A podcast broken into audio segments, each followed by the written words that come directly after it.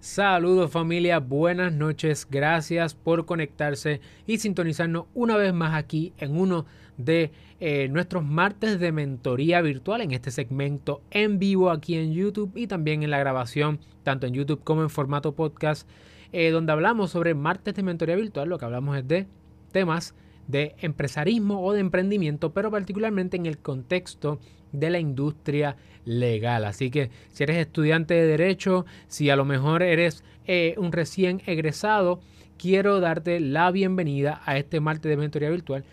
Pero si a lo mejor no eres estudiante de derecho o no, quizás no eres este egresado o abogado o abogada, no importa porque muchas de las cosas que compartimos aquí tienen que ver con asuntos que también te pueden beneficiar a ti. Oye, si no nos hemos conocido antes, yo soy el licenciado Alexiomar Rodríguez, fundador de Cirlo, y mi misión es ayudarte como tu colaborador, ¿verdad? Como tu colega abogado, a que tú puedas también montar tu negocio o alcanzar el éxito donde sea que tú estés, si a lo mejor no estás pensando en montar tu negocio, que también puedas ser un emprendedor o una emprendedora en el lugar donde te encuentres. En esta serie que estamos haciendo de martes de mentoría virtual, ahora en el mes de junio, estamos trabajando dos, unos temas, ¿verdad? Dirigidos particularmente a estudiantes de derecho, así que estamos haciendo consejos para estudiantes de derecho y además estamos también trabajando consejos o técnicas, tips, eh, tips, hacks para recién eh, graduados o egresados, abogados jóvenes, abogadas que están comenzando su carrera. Así que ahora a las 7, si estás motivada o estás motivado por comenzar tu camino, tu camino como estudiante de derecho o como abogada o abogado joven, tienes que darle like a este episodio porque cuando tú le das like, YouTube va a compartir esta información con otras personas. Entonces muchas más personas se pueden beneficiar del contenido que estamos haciendo con mucho amor y si no te has suscrito, asegúrate de suscribirte a nuestro canal.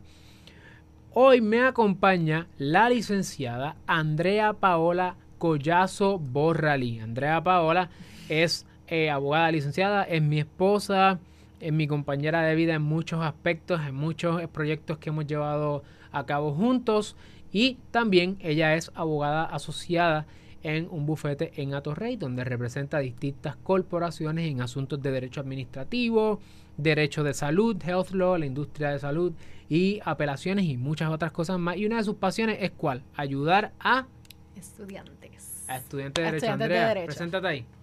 Eh, bueno, pues como él dijo, eh, soy abogada licenciada, nos graduamos juntos. Este, y realmente pues me gusta mucho esto de ayudar a los estudiantes. Nosotros pasamos por mucha experiencia que nos hubiese gustado mucho que hubiesen otros abogados, ¿verdad? Que nos hubiesen dicho, mira, esto te puede ayudar, haz las cosas así, ve por este camino, esto sí, esto no. Así que nosotros tomamos esta tarea para nosotros poder entonces tratar de compartir un poquito de lo que conocemos, de lo que experimentamos con ustedes para ver si, si les ayuda. Ciertamente, lo que nosotros queremos hacer es compartir contigo nuestras experiencias para que tú también te puedas beneficiar. Así que queremos aprovechar y saludar a las personas que están conectadas. Por aquí está Francesca Torres. Francesca, saludos, gracias por conectarte. Las demás personas que se vayan conectando, déjenos saber desde dónde se están conectando, desde qué pueblo, desde qué ciudad, de qué país, porque sabemos que se están conectando de distintas áreas. Y ese es súper el área que quiero enfocarme, súper. Gracias Francesca por tu apoyo y a las demás personas que se vayan eh, conectando, no olviden darle like, no olviden suscribirse y compartir este contenido con otras personas para que ellos también aprendan lo que tú vas a aprender hoy. Y hoy vamos a hablar sobre los elementos del resumen perfecto. Si tú eres estudiante de derecho, si tú eres abogada o abogado, eh, es importante que tú entiendas que en la industria legal hay un resumen perfecto. Y ese resumen perfecto va a tener unos elementos importantes que tú tienes que conocer para poder alcanzar ese trabajo o esa posición que tú estás buscando. No yo, nosotros estamos conscientes de que no todo el mundo que entra aquí a nuestro canal quizás quiere comenzar un negocio por su cuenta, pero sí quiere estar en la mejor posición posible para poder alcanzar la, el trabajo de sus sueños. Y hay distintas personas que nos comparten esta información. Uno de mis favoritos es Ariel Díaz Río. Eh, comparte el tema sobre todo lo que tiene que ver con recursos laborales y aprendo muchísimo de él. Pero queremos utilizar algunos elementos que él utiliza y aplicarlos particularmente a la industria legal. Así que vamos a hablar de dos cosas. Vamos a hablar sobre el resumen como tal y vamos a hablar sobre el perfil del abogado o de la abogada y cuál es el perfil que tú debes procurar a la hora de poder eh, tener ese resumen perfecto. Toda esta conversación se basa en que tú tienes que asegurarte, y deja poner esto por acá, tú tienes que asegurarte de ver tu resumen de ahora en adelante y tu resumen incluye tu LinkedIn, tu cuenta de LinkedIn, también le dicen LinkedIn, pero cualquiera, el que más te guste, asegúrate de tener tu resumen y tus credenciales mm. desde el punto de vista del business pitch. Tú tienes que saber que tú te estás vendiendo, que tú estás vendiendo a, ese posible patrono. ¿Qué cosa? ¿Cuáles son las cosas que tú puedes hacer por ello? Eso se llama la propuesta de valor. Cómo yo puedo entrar a tu organización y añadir valor. Y se añade valor de distintas formas. Eh, básicamente, si quisiéramos resumirlo, la propuesta de valor es, ok, tú tienes un problema y yo lo puedo resolver de esta forma y porque yo soy esa persona que tú debes contratar. Así que ese es el approach que le estamos dando, así que es un approach en verdad más de, de modelo de negocio, donde tú eres el negocio. Y de hecho, eso me recuerda a una cita donde le preguntaron a Jay-Z, JC, él dice mm. que él no es un businessman, él es un businessman. y tú eres una businesswoman. ¿Eh? ¿Por qué? No importa si estás trabajando por tu cuenta o para otra persona, tú no puedes perder de perspectiva tu individualidad. Y esa individualidad comienza esa comunicación en el resumen de hecho, si no has visto el episodio que subimos hoy sobre este tema más profundo sobre la marca personal y la reputación, te invito a que cuando termines aquí lo veas. Así que Francesca nos está viendo desde San Juan y estudia en Ponce, así que las demás personas que se vayan conectando, hit that, eh, smash that like button. Tienen que darle porque si no, YouTube no lo comparte, así que seguimos por ahí. Los dejo la primera parte, va a estar Andrea y luego entro yo para finalizar con los últimos eh, elementos. Así que vamos allá. Bueno, la primera parte tiene que ver con el resumen como documento como tal. Y tenemos tres grandes tips. El primero de ellos es la gramática. Mi gente, cuando van a hacer un documento que se lo va a entregar a alguien más, sea tu resumen o sea cualquier otra cosa, por favor, verifiquen el documento. Eh, la sintaxis, la gramática, la coma, los acentos, la ñ, todo. Estén seguros siempre de proofread su documento. No confíen totalmente ni ciegamente en Word, porque muchas veces Word te marca cosas que están mal y en verdad están bien y viceversa, no te marca cosas que están mal y es tu responsabilidad sentarte, leer tu documento cuidadosamente y verificar que todo esté escrito correctamente. Esto es sumamente importante. Recuerden que tu, tu resumen es lo primero que recibe esa persona, es la primera impresión. Puede que esa persona nunca te conozca en la vida.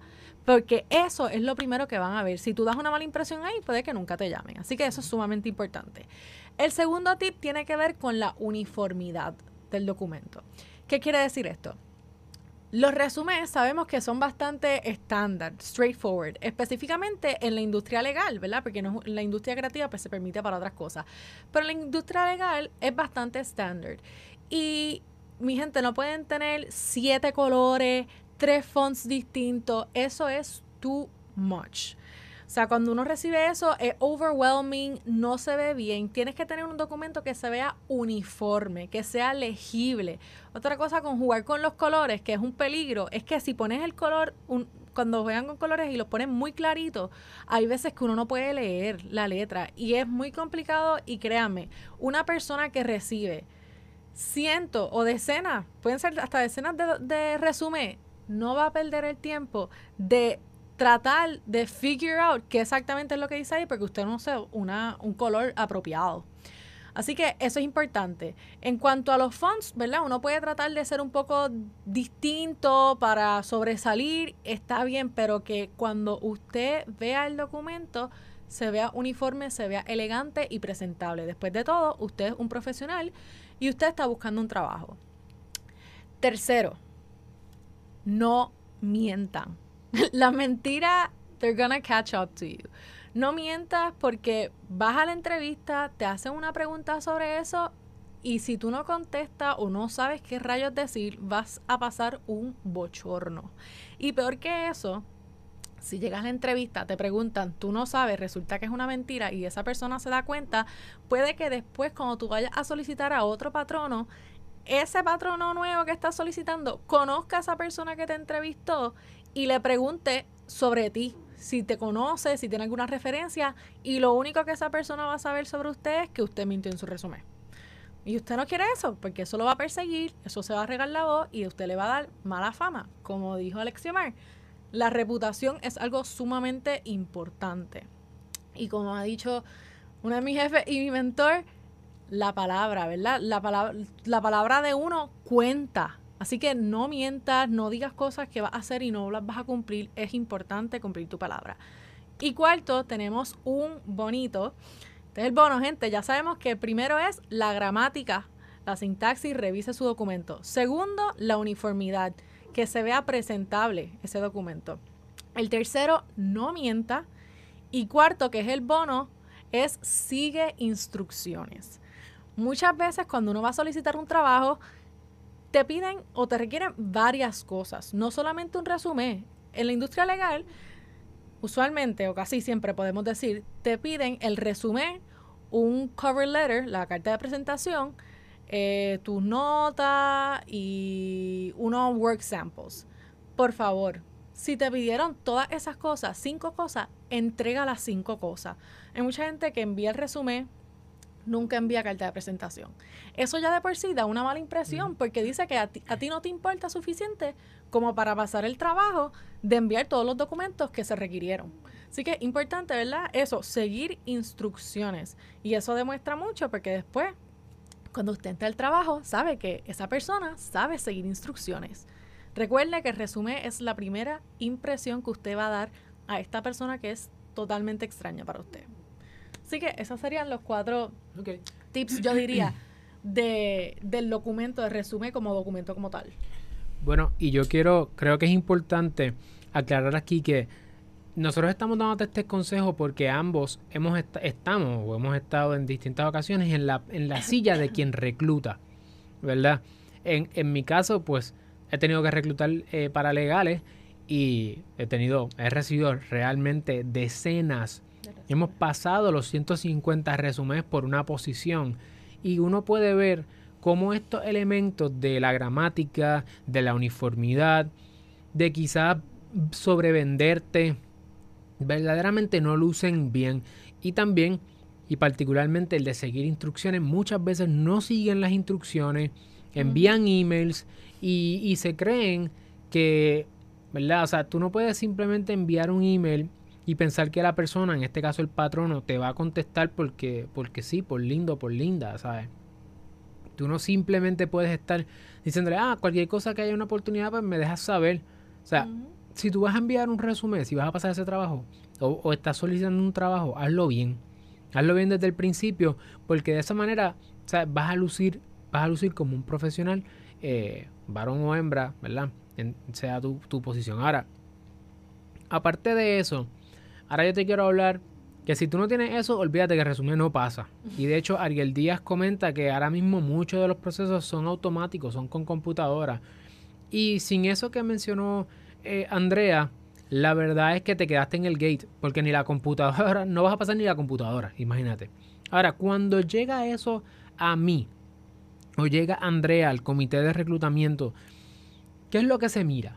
Yo te voy a hablar de lo que nosotros, según el, estudio que hemos utilizado aquí anteriormente, que se, utilizó, que se hizo entre la Escuela de Derecho de la Universidad de Puerto Rico y el Departamento de Economía de la Universidad de Puerto Rico, recinto de Río Piedras, para la American Bar Association, y otros estudios que yo he estado haciendo, más o menos cuáles son las cosas que distinguen lo que tú tienes que tener si tú verdaderamente quieres distinguirte eh, como un prospecto a un trabajo. Y te voy a hablar bien claro. Tú tienes que añadir valor. Y mm. para añadir valor, tú tienes que demostrarle a estas personas cómo tú has añadido valor en el pasado. Porque cuando tú demuestras que tú has hecho, entonces ellos pueden tomar una, una posición o decir, bueno, si tú has hecho esto hasta ahora, podemos concluir que tú vas a hacer esto en el futuro. Y hay tres cosas bien importantes. Número uno, tú tienes que escribir en el personal statement, si es que hay una sección de personal statement en tu resumen o en tu cover letter, tú tienes que decir cómo es que tú vas a traer valor a la oficina, el bufete, la práctica, el tribunal, donde sea que vayas a, solicitar. Tienes que decirle, yo voy a traer esto. Para eso tú tienes que haber hecho un análisis de la práctica. O sea, si tú vas a solicitar a CID, por dar un ejemplo, y no es que estos sean tips para solicitar a CID, pero si ese fuera el caso, tú tienes que haber estudiado nuestro modelo. Tienes que haber ido a nuestra página web como mínimo. ¿Qué más? ¿Qué tú le sugerirías? E, esa, parte del personal statement tiene que ser personalizado a donde tú estás solicitando. Porque, ¿verdad? No, no todos los, los bufetes o las prácticas legales practican el mismo tipo de derecho, están buscando una, están buscando cosas distintas. Así que es importante eso, hacerlo personalizado a donde tú estás solicitando. Y una segunda cosa, yo diría, es que en esa parte del personal statement, trata de decir algo que no está en el resumen. O sea, ya nosotros vamos a leer todas las otras cosas que vamos a hablar de las calificaciones y esas cosas. Trata de poner en ese personal statement algo que no esté ahí, que es lo mismo que el cover letter. Háblame de ti que no esté en este papel, para uno poder conocerte mejor. Y eso es una parte que es distinta a los estándares que uno va a ver en la otra parte del documento, que permite que tú sobresalgas. Claro. Definitivamente. Yo creo que eso es importante. Definitivamente tuve que salir un momento porque yo estar roncando como, como, como ahí. Como camionero. Bueno, la cuestión es que hay que pararlo. Pues, ¿qué pasa? Que muchas veces las personas, yo he recibido resúmenes que me hablan de unas áreas de derecho que no tienen nada que ver con nosotros. O que, o, que, se nota que eso se le envió a otra persona y pretenden que yo lo analice como si fuera para mí. Recuerda que cuando tú estás yendo a trabajar a un lugar, tú estás metiéndote en la casa a alguien. O sea, tú estás metiéndote allí a decirle, mira, yo vengo aquí y yo quiero que tú me des trabajo. Ajá. Porque creo que tú vas a traer. Y máxime cuando las posiciones pagan bien o pagan ¿verdad? por encima de lo que se paga en el mercado, tú tienes que distinguirte. Eso es lo primero. Número, ah, no puedes, sí que no puede ser eh, generalizado, o sea, hacer el mismo para todos los empleados. No, funciona. No funciona para nada. Es bien embarrassing, de verdad. Eh, de verdad que eso es para votarlo. Número dos, como mínimo hay unas cosas que si tú piensas que son las que te distinguen, te tengo que decir desde ahora que eso no es así. Número uno, piensas que tu ser bilingüe te hace distinto. No en la industria legal ser bilingüe es un estándar. Tú tienes que ser bilingüe. Tienes que ser bilingüe, por eso es que te van a pedir las cosas en inglés y en español. Porque una cosa es cuando tú me dices, yo soy bilingüe y el documento me llega y yo le doy un Grammarly. Grammar, literalmente, o sea, yo lo pongo en Grammarly a ver qué es lo que dice Grammarly y les hace los spell checks horribles. O sea, tú no eres bilingüe. Y dilo, mira, si yo no soy bilingüe, dilo, mira, no soy bilingüe, pero estoy trabajando en el inglés. Número uno. Y yo te lo digo como lo veo, ok. A ver, bilingüe full, todo el mundo tiene que hacerlo. Número dos, tú tienes que tener educación de más alto nivel. Tienes que, tienes que preguntarte cómo yo comparo con mi competencia. Y para eso tienes que estudiar a tu competencia. Y si en tu nivel educativo tú no fuiste el mejor o el más proficient, pues tienes que decir por qué. ¿Verdad? Y eso lo tienes break en el cover letter. De darnos un poquito de background de a lo mejor por qué tú estás en esa posición y no comparas como otras personas, pero es importante que tu educación sea testigo de tu capacidad de, traer valor a la mesa. ¿Cómo se nota eso? Con notas, ¿verdad? Valga la redundancia, con las notas, achievements, goals, etcétera. Sacaste A, sacaste B, que sale, ¿ok? Las experiencias laborales, todo el mundo tiene que tener experiencias laborales, pero no todas las experiencias laborales son iguales. Trabajar con un solo practitioner no es lo mismo que trabajar en el tribunal. Trabajar en una agencia administrativa local no es lo mismo que trabajar con una agencia administrativa federal.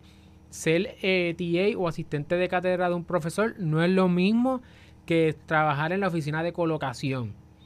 No estoy diciendo que una cosa es mejor que otra, sino que no es lo mismo. En un resumen no se ve igual. Así que es importante eso. ¿Tú quieres añadir Igual con las notas. Que tú querías. sí, eh, tíralo. Las notas, a veces tú puedes ver un resumen y tú dices, wow, tiene todas A dices, perfecto. Pero no, no todas las clases en derecho son iguales, igual que no todos los profesores son iguales. Y va a pasar muchas veces en la industria legal cuando tú, tú entrevistas y ellos te piden tus notas de la escuela de derecho, te preguntan con quién tú tomaste esta clase, con quién tú tomaste esta otra clase, para verificar realmente cuánto peso tienen esa A, esa B, esa C. Así que tengan eso en mente, no cojan hay veces que hacen, ah, va a coger clases fáciles para subir el promedio o para rellenar, para subir el, el, el GPS. El GPS. El GPA, el GPA. el GPA. Sorry, el GPA. Gente, eso no necesariamente es bueno porque puede que te pregunten y eso, eso se nota, el tipo de clase que tú estás tomando. Así que no todas las notas son iguales. Eso es importante tenerlo en mente, igual que no todas las experiencias son iguales. Asimismo, es, muchas veces uno pregunta, bueno, en mi caso yo siempre pregunto con qué profesor tomaron ciertas clases para yo saber, eh, ¿verdad? Cuán difícil o cuánto vale esa B, cuánto vale esa C y a lo mejor vale más que una A de otro profesor. Así que eso es algo que deben tomar en consideración. Y también las actividades extracurriculares, no todas tienen el mismo peso y eso nos lleva al tercer punto. ¿Cuáles sí o qué es lo que te va a hacer distinto en ese resumen? Tú vas a poner tus experiencias, procura tener las mejores experiencias posibles, la mayor cantidad de experiencias posibles dentro de tu capacidad, ¿verdad? Para conseguir ese primer trabajo. Y quiero decirte cosas que tú piensas que a lo mejor son, ¿verdad? Eh, casi nadie las tiene, pero te voy a decir lo contrario. Las experiencias que más las personas tienen, según este estudio que te mencioné, el 60% de los egresados ha participado en una organización estudiantil. Así que de 10 personas, ponle de 10 resúmenes que me llegan a, a, 6 participó en una organización estudiantil. Pues sí, ya, ya, ya quitamos a 4, ¿verdad? Porque a lo mejor como mínimo no tienen organización estudiantil, así que ¿qué tú hacías? Uno. Dos, el 40% trabajó en algún sistema pro bono, ya sea un pro bono de la escuela, yo soy mentor del pro bono de propiedad intelectual y empresarismo, por lo menos en el momento de grabar, de grabar este episodio, eh, porque uno nunca sabe, ¿verdad? Y eh, el pro bono pues también nos habla de algunas aptitudes o de algunas eh, algunos intereses o algunas inclinaciones profesionales. Si tú me dices a mí que te interesa el copyright o que te interesa la propiedad intelectual y tú no participaste del pro bono de propiedad intelectual, pues cómo es que tú de verdad tienes interés en eso porque no participaste en eso. Así que eso es otro de los elementos que tienes que tener claro que a la hora de tu poder vender tu propuesta de valor tienes que tener prueba de que eso es así. E, eso es correcto. Eh, el resumen tiene que ser coherente. Si tú estás diciendo que te gusta un área del derecho, trata de que desde que tú entras en la escuela de derecho ese primer año, tus experiencias indiquen eso, digan, mira, a mí me gusta la propiedad intelectual, a mí me gusta el derecho ambiental, a mí me gusta corporate.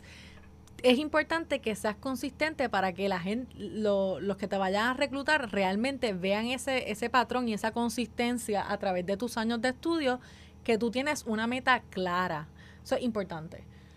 Esa claridad mental y esa claridad en el resumen es lo que te va a permitir y, de hecho, tienes que ver el video o el episodio, escucharlo si estás en podcast de eh, el personal branding de marca personal, porque es que ahí hablamos sobre eso también. Y es importante que el mensaje sea coherente, como dice Andrea. Y, cada una de estas cosas tienen que estar ahí en tu resumen. Si tu posición, o sea, el propósito de esto es que tú puedas llegar a, esa, a, esa a ese puesto de trabajo que tú estás buscando. Pues tienes que tener los elementos hacia esa dirección. O sea, no me digas que tu experiencia completamente es en litigio, que fue lo que me pasó a mí toda mi experiencia era en litigio. Y entonces yo voy a decirle al patrono, cógeme para corporate. Me va a decir, pero ¿qué corporate? O sea, si toda tu experiencia es en litigio, tú vas para litigio. Y así fue que entré, a litigio comercial. Y a lo mejor yo no lo quería ver de esa forma, pero terminé estando en litigio. Y cuando trabajé en mi primera posición como, era cuando era empleado, como abogado asociado, y yo decía, pero ¿y por qué? Y era porque mi resumen lo que hablaba era litigio. Entonces, si lo que estás buscando es una cosa, asegúrate de que todo vaya hacia esa dirección. 40% participa en pro bono. Así que pro bono es mejor desde el punto de vista de si tiene, si, si comparas organizaciones estudiantiles con pro bono, pues son menos personas las que están en pro bono, por lo tanto esa palabra va a lucir más rápido. El 30% participa de experiencias de internado. Así que si tú eh, participas de un de internado, llama la atención. Hay distintos tipos de internado, ¿verdad? Puedes hacer un internado en los tribunales, en la agencia eh, del Ejecutivo, en la agencia administrativa en el Ejecutivo o en la legislatura. Cada una de ellas va a tener un valor distinto dependiendo del tipo de trabajo que estás buscando. Por lo general, las experiencias judiciales son las más poderosas. Así que son pocos los que hacen esto, estas oportunidades. Muchas escuelas de derecho tienen programas para que tú tengas internados y saques notas, ¿verdad? Te, te evalúen para propósitos de promedio de estos internados, es una buena forma de adquirir experiencia y de subir el promedio si, si lo que tienes es ética de trabajo, porque eso es lo que necesitas ahí. Eh, Francesca nos comenta acá en el live que, y aprovechamos, nos dice, también, todo depende, ¿verdad? Si el estudiante es nocturno y diurno, la mayor parte de los nocturnos estamos trabajando con más responsabilidades. Ciertamente, eso es así, el, el estudiante nocturno va a tener otro tiene otro sabor. Su resumen es distinto, eh, va a tener unas experiencias de vida. El personal statement es distinto y la propuesta de valor es distinta porque más que teoría, conoce la práctica en el mundo laboral y puede traer algo que a lo mejor el bufete eh, o el lugar de trabajo que tú estás buscando necesita que un estudiante recién graduado no va a tener a pesar de que se gradúen juntos, porque el nocturno tiene más experiencia en laborales. Eh, sí, eso es verdad. Porque uno como estudiante diurno, pues las experiencias que uno tiene, el tiempo para las experiencias es bien limitado. Así que muchas veces, ¿verdad? Los estudiantes nocturnos tienen más que ofrecer, en, en ciertas áreas tienen más que ofrecer que un estudiante diurno que no, no vio las cosas prácticas, no trabajó, tienen también una, una ética de trabajo y de estudio. Yo diría que es impresionante. Toda la gente que estudió con nosotros que era nocturna realmente, y que eran madres también, es mm. bien impresionante y our respects porque para uno es difícil y uno es estudiante full time, para esas personas, ¿verdad? Que tienen una familia, trabajo y estudian y como quiera se gradúan con excelentes notas, experiencia, es increíble. Así que es cierto lo que, lo que dice Francesca. Oye, si tú eres madre nocturna, olvídase. No hay más nada que hablar, no hay más nada que hablar. Oye, y aprovechamos para saludar ahí a Keishla, Rondón. hola. Saludos ahí por el apoyo siempre, muchas gracias. Eh, por último, te quiero mencionar dos cosas que tienden a lucir bien en un resumen. Y aunque muchas veces uno no lo entiende necesariamente por qué, voy a tratar de darle este ángulo. Te va a diferenciar más las experiencias laborales como mencionamos, ¿verdad? Y muchas veces a quien tú conoces, porque en esta profesión la verdad es que dependiendo de quién tú conoces, llega un momento que hasta el resumen se convierte en proforma. Si tu reputación y tu marca personal te preceden y, de, nuevo, no puedo, no puedo subrayar la necesidad de que tú veas ese episodio si tú no lo has visto, porque recientemente el propio Ariel Díaz estaba hablando sobre eso, sobre, sobre cómo si tú haces, te conviertes en un influencer, y ese video estaba en LinkedIn, que lo vimos ayer, si tú te conviertes en un influencer o, o tú y un influencer no es otra cosa que una persona que influye una agenda, ya sea comercial o, religiosa, política, la que sea. Si tú haces eso, tú estás trabajando tu reputación y tu reputación te precede. Y van a haber ocasiones que si tú estableces una marca personal y tu reputación la gente la conoce, ¿sabes lo que va a pasar? Que muchas veces hasta el resumen se convierte en proforma porque la gente te llama para ofrecerte el trabajo a ti. Así que no puedo estresar lo suficiente en que veas ese episodio. Eh, y aparte de eso, pues hay dos cosas que te iba a mencionar que son las que son raras en un resumen y por lo general llaman la atención bien rápido. Número uno, la revista jurídica. Ser parte del cuerpo editor de la revista jurídica es, un, es una señal de, rigurosidad editorial que no es que sea no es que sea ley, porque nosotros conocemos personas que pasaron por la revista y parece que no saben escribir. Pero se presume. Pero hay una presunción. Y hay una presunción positiva, así que cuando tú la dañas es, peor. o sea, es peor.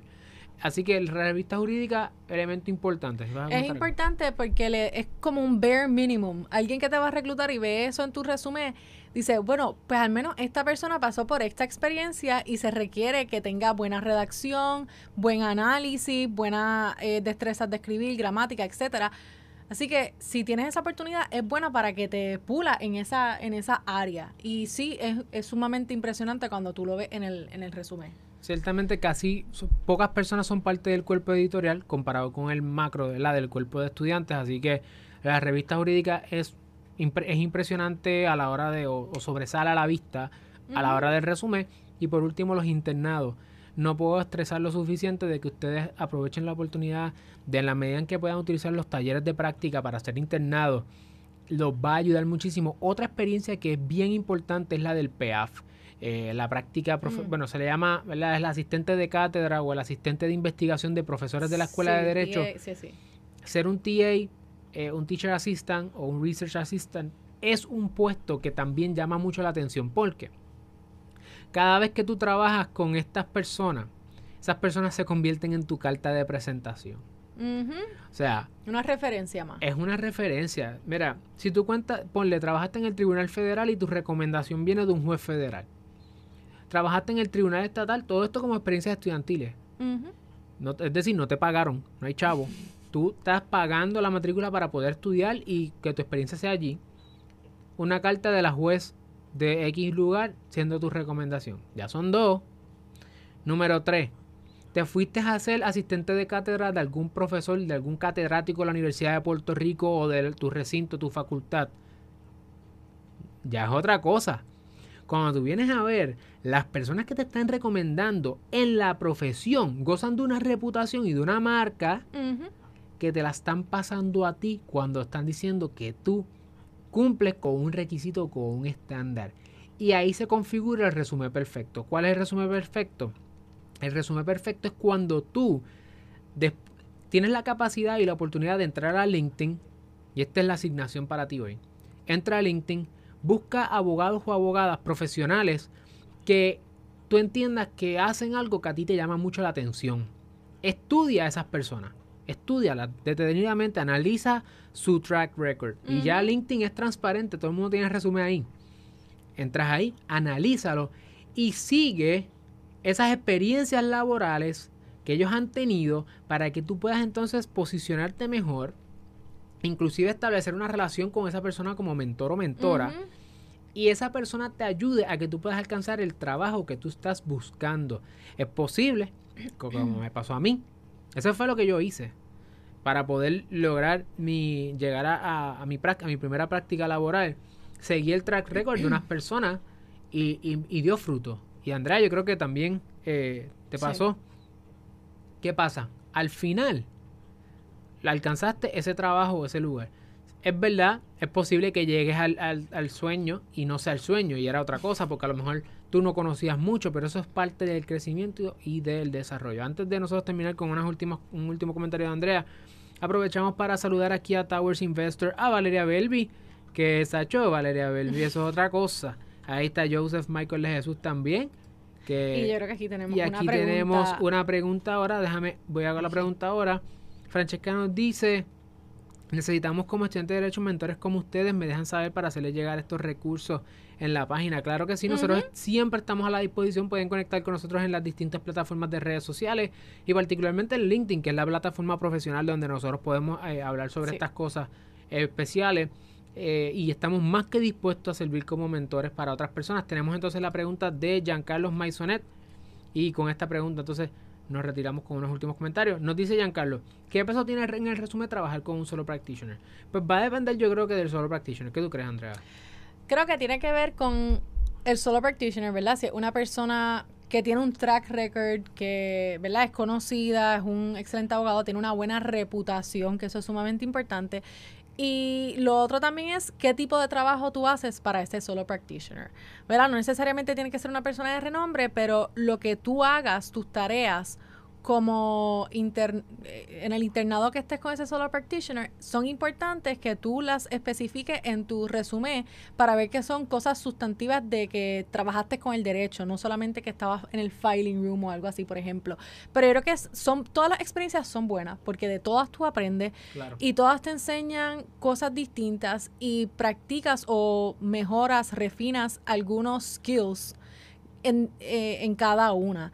Y lo otro también es que esa persona se podría convertir en un mentor, ¿verdad? A diferencia de un buffet, que tal vez es un poco más difícil tú hacer una conexión one-on-one con una persona, un solo practitioner te permite eso, te permite tú tener eh, ese mentor.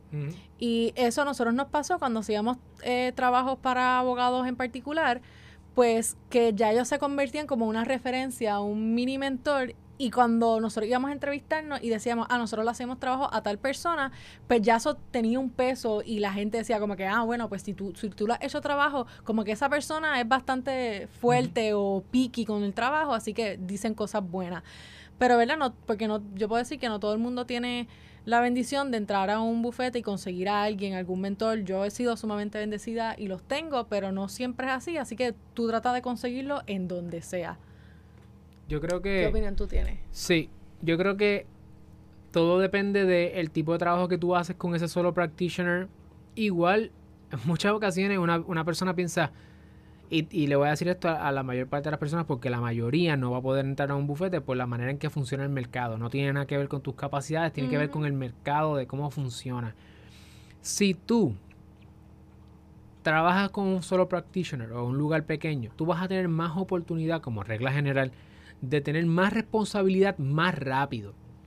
Y eso hace que tú tengas la capacidad de redactar documentos o de hacer investigación o conocer el proceso mucho más rápido que tus mm. compañeros o compañeras que llevan quizás el mismo tiempo. Por eso es que muchas veces, y mucho de esto depende del tipo de área que tú estás buscando, por eso es importante que definas hacia dónde te diriges.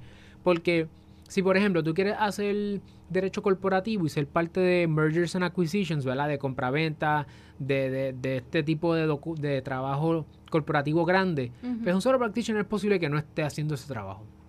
Si necesita un andamiaje corporativo, pues ahí es difícil. Pero si, tú si lo que te interesa es el litigio, o si este solo practitioner tiene una parte, tiene un portfolio y logra tener algún tipo de inherencia en estos casos, te sorprenderá los solo practitioners que tienen clientes grandes, clientes internacionales y cada vez más abogados pequeños o abogados pequeños y quiero decir en cuanto a trabajo, ¿verdad? un abogado, dos abogados, tienen acceso a, clientes más grandes por la manera en que la economía se está eh, moviendo.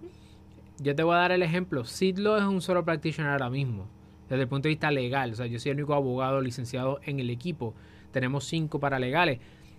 Estamos en, estamos en proceso de seguir creciendo, pero mi, yo creo que ser solo practitioner me permite tener ejemplos donde el paralegal me llama a mí, no tiene que pasar por otro asociado o un junior partner para poder llegar a mí como el dueño del negocio. Definitivo. Sino que simplemente me, llama o me textea. La relación, pues hay más experiencias y quizás eh, hay un desarrollo de, mayor responsabilidad más rápido. Y tú le das más exposición. O sea, si estás trabajando con alguien one on one, te permite a ti más tener más exposición en cuanto a trabajar con el derecho, particularmente este, ya sea eh, haciendo research o memorando o cartas para el cliente particularmente, emociones que se van a radicar, todas esas cosas. Pues, contratos. contratos, todo eso, pues al tú tener una experiencia de este internado que sea en un lugar más pequeño, te va a dar más exposición a tú realmente trabajar y aprender a, utilizar, ¿verdad? A trabajar en la industria del derecho, yo diría. Ciertamente, también, y para finalizar, eh, muchas veces va a tener que ver con, o sea, va a tener que ver con cuál es tu dirección, hacia dónde te diriges, y la cartera de clientes del abogado. No todos los solo practitioners son iguales, no todos los mm. bufetes son iguales. No, no. Este, todo va a depender de la reputación de esa persona, de ese líder, de esa firma en el mercado legal y tú lo vas a ver cómo otras personas perciben a ese profesional. Hay nombres en la profesión que tú los dices y la gente sabe o hay nombres que en, cierto, en cierta sección de la profesión las personas conocen o en ciertos pueblos. Así que trata de buscar líderes, personas a quien tú quisieras emular o aprender de ellos. En esa área que te interesa. En el área que te interesa y ciertamente vas a gozar si es una, ¿verdad? Puede ser líder y no ser un mentor, ¿verdad? Hay gente que son muy buenos y no son buenos abogados, son muy buenos abogados y no son buenos maestros. En el caso de Andrea, Andrea ha tenido la bendición de trabajar con un mega mogul del derecho a la vez que es un mentor y es un profesor. Pero no todo el mundo tiene esas experiencias y yo te, ¿verdad? te auguro y te exhorto a que identifiques personas antes de inclusive solicitar trabajo en algún lugar, trata de conectar con las personas antes. Eh, que las personas no solamente te vean que tú eres parte de... Tú, eres, tú estás solamente contactándolos porque quieres un trabajo. Sí. Que el valor preceda la solicitud. Y eso es algo que, rapidito, algo que tú haces. No tengas miedo a conectar. El networking es importante Ale, yo sé que a veces yo digo, tú estás loco, ¿cómo tú te atreves? Pero él le escribe, si él a alguien, wow, estoy impresionado, eh, eh, el resumen, su trayectoria, lo que él está haciendo, a mí me gustaría hacer eso, le escribe por LinkedIn, sin pelo en la lengua, sin miedo. Yo todavía no he llegado a ese nivel, pero él medio loco. Lo hace y funciona porque vas creando una, una relación con esa persona. Así que eso es algo que también te puede ayudar que antes, tú, antes de tú solicitar, además de hacer tu research en cuanto al lugar, qué practican, qué hacen, para ver si en verdad te, interesa, eh, busques a, a, esa persona que tú quieres que sea tu mentor y, y conectes con ellos. yo creo que con esa última oración que dijiste eh, debemos cerrar. O sea, aquí la clave es añadir valor y conectar. Recuerda que las personas quieren conectar con personas. Solo, solo practitioners, oficinas grandes, jueces, legislatura, donde sea que tú quieras trabajar, lo importante es que tú puedas conectar con las personas y para eso necesitas convertirte en un líder o en una líder de pensamiento en tu área. Tienes que demostrarle a estas personas que tú vienes a añadir valor y que tú estás dispuesto a hacer lo que sea por tener esa oportunidad con esa persona. Inclusive en ocasiones hay que moler el vidrio y eso pasa. A mí una última anécdota es que las últimas personas que yo traje al equipo fueron personas que seguían así desde antes, o sea, porque ya llevábamos tiempo, ¿verdad? Ya llevábamos corriendo y habían visto así desde el principio, así que cuando hicimos la entrevista me pudieron hablar de cosas genuinamente que habían visto en el equipo, que habían visto en el desarrollo, por lo tanto, ¿qué, uno piensa? Esta persona de verdad le interesa. Sí. Hay interés genuino. Y eso luce muy bien. Así que conecta con las personas, sé genuino y añade valor. Así que nos vamos a desconectar. Si estás en el live y eres egresado, tengo que decirte algo. Tenemos una edición especial ahora a las 8. Yes. vamos a coger un, minuto, unos 15 minutos de break, pero a las 8 venimos otra vez con un tema candente que Piki se extiende. Es la primera vez que me escriben por LinkedIn diciéndome Tanta gente. que necesitamos que contesten una serie de preguntas. Y vamos a hablar sobre la reválida de derecho. Así que conéctense a las 8 que venimos otra vez en vivo a todo color y si nos están viendo en la grabación pues el video va a estar en la próxima, ¿verdad? Y si están en el podcast igual es el próximo episodio, así que nada, nos vemos allá mismo. Déjame colectar esto aquí, que esto está como ahí.